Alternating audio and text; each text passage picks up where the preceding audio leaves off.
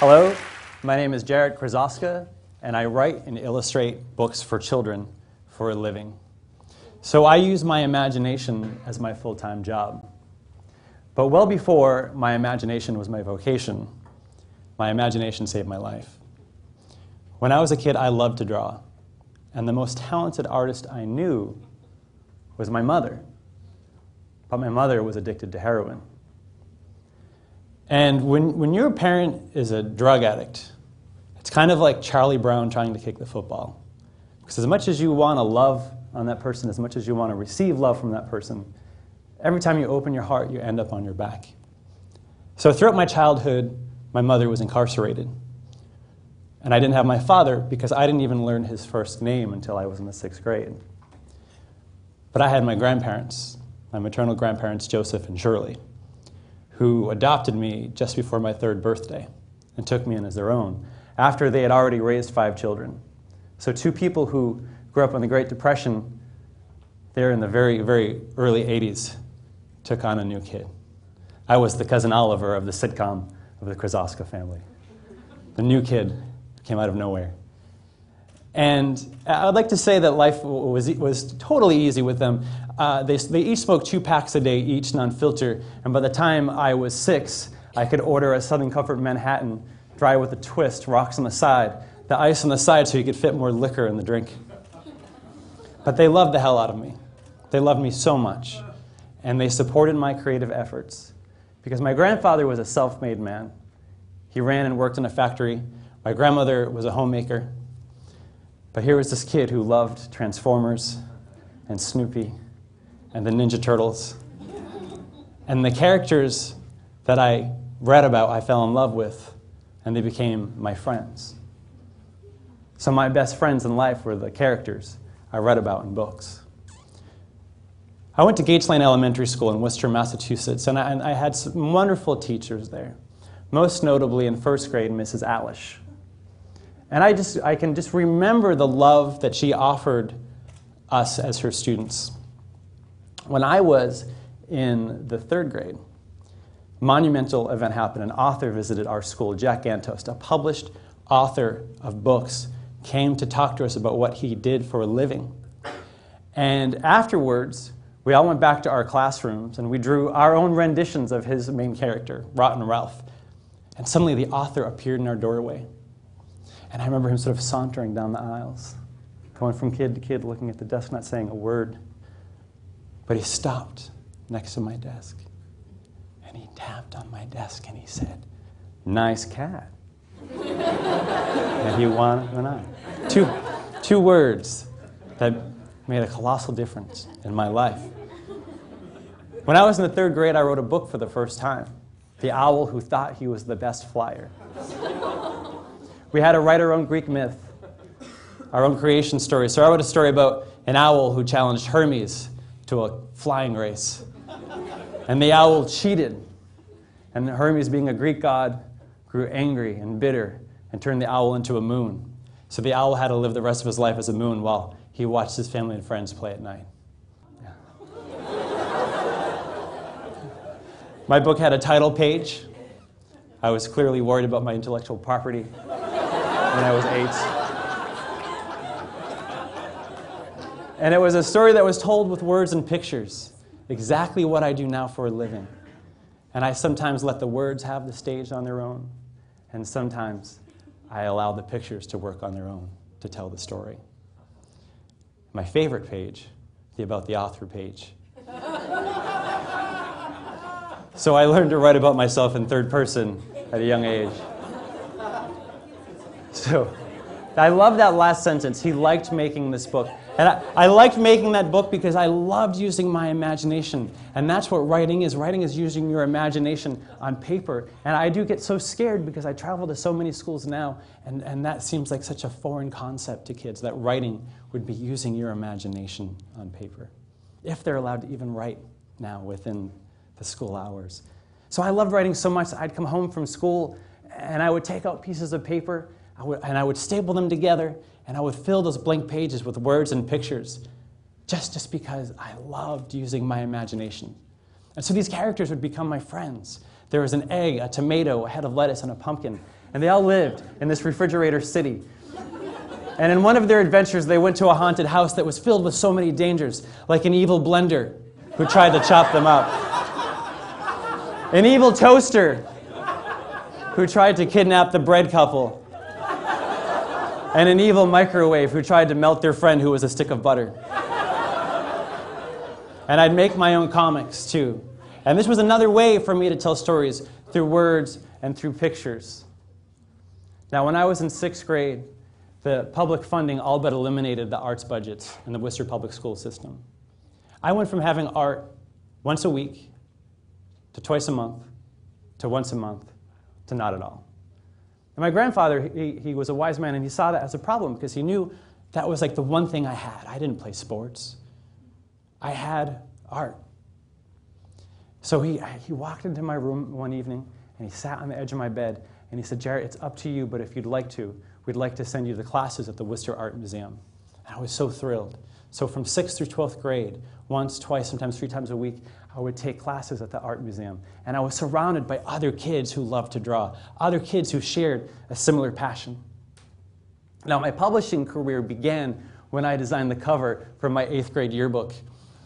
And if you're wondering about the style of dress I put our mascot in, I was really into Belle Biv DeVoe and MC Hammer and Vanilla Ice at the time. and to this day, I, I still can do karaoke to Ice Ice Baby without looking at the screen. Don't tempt me, because I will do it. So I get shipped off to private school, K through 8 public schools, but for some reason my grandfather was upset that somebody at the local high school had been stabbed and killed so he didn't want me to go there. He wanted me to go to a private school, and he gave me an option. You can go to Holy Name, which is co ed, or St. John's, which is all boys. Very wise man because he knew I, would, I felt like I was making the decision on my own. And he knew I wouldn't choose St. John, so I went to Holy Name High School, which was a tough transition because, like I said, I didn't play sports. And it was very focused on sports. But I took solace in Mr. Shillelagh's art room. And and I just flourished here. I just couldn't wait to get to that classroom every day. So, how did I make friends? I drew funny pictures of my teachers. And I passed them around. Well, in English class in ninth grade, my friend John, who was sitting next to me, laughed a little bit too hard. Mr. Greenwood was not pleased. He instantly saw that I was the, the cause of the commotion, and for the first time in my life, I was sent to the hall. And I thought, oh no, I'm doomed. My grandfather's just going to kill me. And he came out to the hallway and he said, Let me see the paper. And I thought, oh no. He, he thinks it's a no. And so I, I, I took this picture and I handed it to him. And we sat in silence for that brief moment. And he said to me, you're really talented. You're really good. You know, the school newspaper needs a new cartoonist, and you should be the cartoonist. Just stop drawing in my class. So uh, my parents never found out about it. I didn't get in trouble. I was introduced to Mrs. Casey, who ran the school newspaper, and, and I was, for, for three and a half years, the cartoonist for my school paper, handling such heavy issues as Seniors are mean. Freshmen are nerds. The prom bill is so expensive. I can't believe how much it costs to go to the prom. And I took the headmaster to task. And then I also wrote an ongoing story about a boy named Wellesley who was unlucky in love. And I just swore up and down that this wasn't about me. But all these years later, it was totally me. But it was so cool because I could write these stories, I could come up with these ideas, and they'd be published in the school paper. And people who I didn't know could read them. And I love that thought of being able to share my ideas through the printed page. On my 14th birthday, my grandfather and my grandmother gave me the best birthday present ever a drafting table that I have worked on ever since.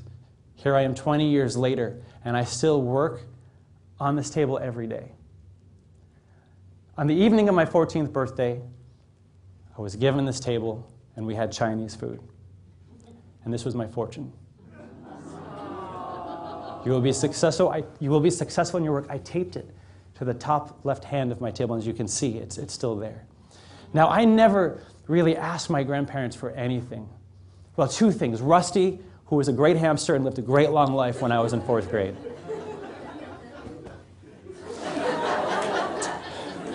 and um, a video camera. I just wanted a video camera. And after begging and pleading for Christmas, I got a secondhand video camera. And I instantly started making my own animations on my own. And all throughout high school, I made my own animations. I convinced my 10th grade English teacher to allow me to do my book report on Stephen King's Misery as an animated short. and I kept making comics. I kept making comics, and at the Worcester Art Museum, I was given the greatest piece of advice by any educator I was ever given. Mark Lynch, he's an amazing teacher, and he's still a dear friend of mine. And I was, I was 14 or 15, and I walked into his comic book class halfway through the course, and I was so excited. I was beaming. I had this book that was How to Draw Comics the Marvel Way, and it taught me how to draw superheroes, how to draw women, how to draw muscles just the way they were supposed to be if I were to ever draw for X Men or Spider Man. And, and all the color just drained from his face. And he looked at me and he said, Forget everything you learned. And I didn't understand. He said, You, you have a great style.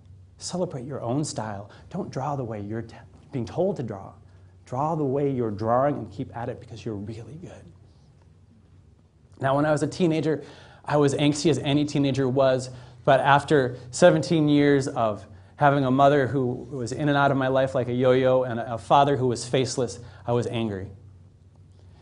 And when I was 17, I met my father for the first time, upon which I learned I had a brother and sister I had never known about. And on the day I met my father for the first time, I was rejected from the Rhode Island School of Design, my one and only choice for college. But it was around this time I work, went to Camp Sunshine to volunteer a week and working with the most amazing kids, kids with leukemia. And this kid, Eric, changed my life. Eric didn't live to see his sixth birthday. And Eric lives with me every day. So after, I, after this experience, and my, my art teacher, Mr. Shalili, he brought in these picture books. And I thought, picture books for kids. And I started writing books for young readers when I was a senior in high school. While I eventually got to the Rhode Island School of Design, I transferred to RISD as a sophomore. And it was there that I took every course that I could on writing. And it was there that I wrote a story about a giant orange slug who wanted to be friends with this kid. The kid had no patience for him. And I sent this book out to a dozen publishers, and it was rejected every single time. But I was also involved with the Hole in the Wall Gang Camp, an amazing camp for kids with all sorts of critical illnesses. And it's those kids at the camp that read my stories, and I read to them, and I saw that they responded to my work. I graduated from RISD. My grandparents were very proud. And I, I moved to Boston and I set up shop. I set up a studio and I tried to get published. I would send out my books. I would send out hundreds of postcards to editors and art directors, but they would go unanswered. And my grandfather would call me every week and he'd say, Jarrett, how's it going? Do you have a job yet? Because he had just invested a significant amount of money in my college education. And I said, Yes, I have a job. I write and illustrate children's books. And he said, Well, who pays you for that? I said, no one, no one, no one just yet, but I know it's going to happen. Now, I used to work the weekends at the Hole in the Wall uh, off-season programming to make some extra money as I was trying to get my feet off the ground. And I, this kid, who was just this really hyper kid, I started calling him Monkey Boy. And I went home and I wrote a book called Good Night Monkey Boy. And I sent out one last batch of postcards. And I received an email from an editor at Random House with a subject line, nice work, exclamation point. Dear Jarrett, I received your postcard. I liked your art, so I went to your website and uh, I'm wondering if you ever tried writing any of your own stories. I really like your art, and it looks like there are some stories that go with them. Please let me know if you're ever in New York City. And this was from an editor at Random House Children's Books. So the next week, I happened to be in New York. and I met with this editor, and I left New York for a contract for my first book, Goodnight Monkey Boy, which was published on June 12, 2001. And my local paper celebrated the news. The local bookstore made a big deal of it. They sold out of all of their books. It was, my, my friend described it as awake but happy. Because everyone I ever knew was there in line to see me, but I wasn't dead. I was just signing books. My grandparents, they were in the middle of it. They were so happy. They couldn't have been more proud. Mrs. Alish was there. Mr. Shillelagh was there. Mrs. Casey was there. Mrs. Alish cut in front of the line and said, I taught him how to read. and then something happened that changed my life. I got my first piece of significant fan mail where this kid loved Monkey Boy so much that he wanted to have a Monkey Boy birthday cake. For a two year old, that is like a tattoo. no? You only get one birthday per year. And for him, it's only a second.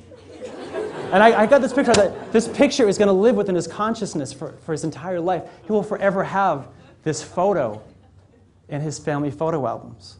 So that photo, since that moment, is framed in front of me. While I've worked on all of my books, I have 10 picture books out. Punk Farm, Baghead, Ollie the Purple Elephant. I just finished the ninth book in the Lunch Lady series, which is a graphic novel series about a lunch lady who fights crime.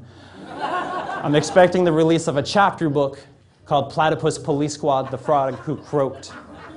And I travel the country visiting countless schools, letting lots of kids know that they draw great cats. And I meet bagheads.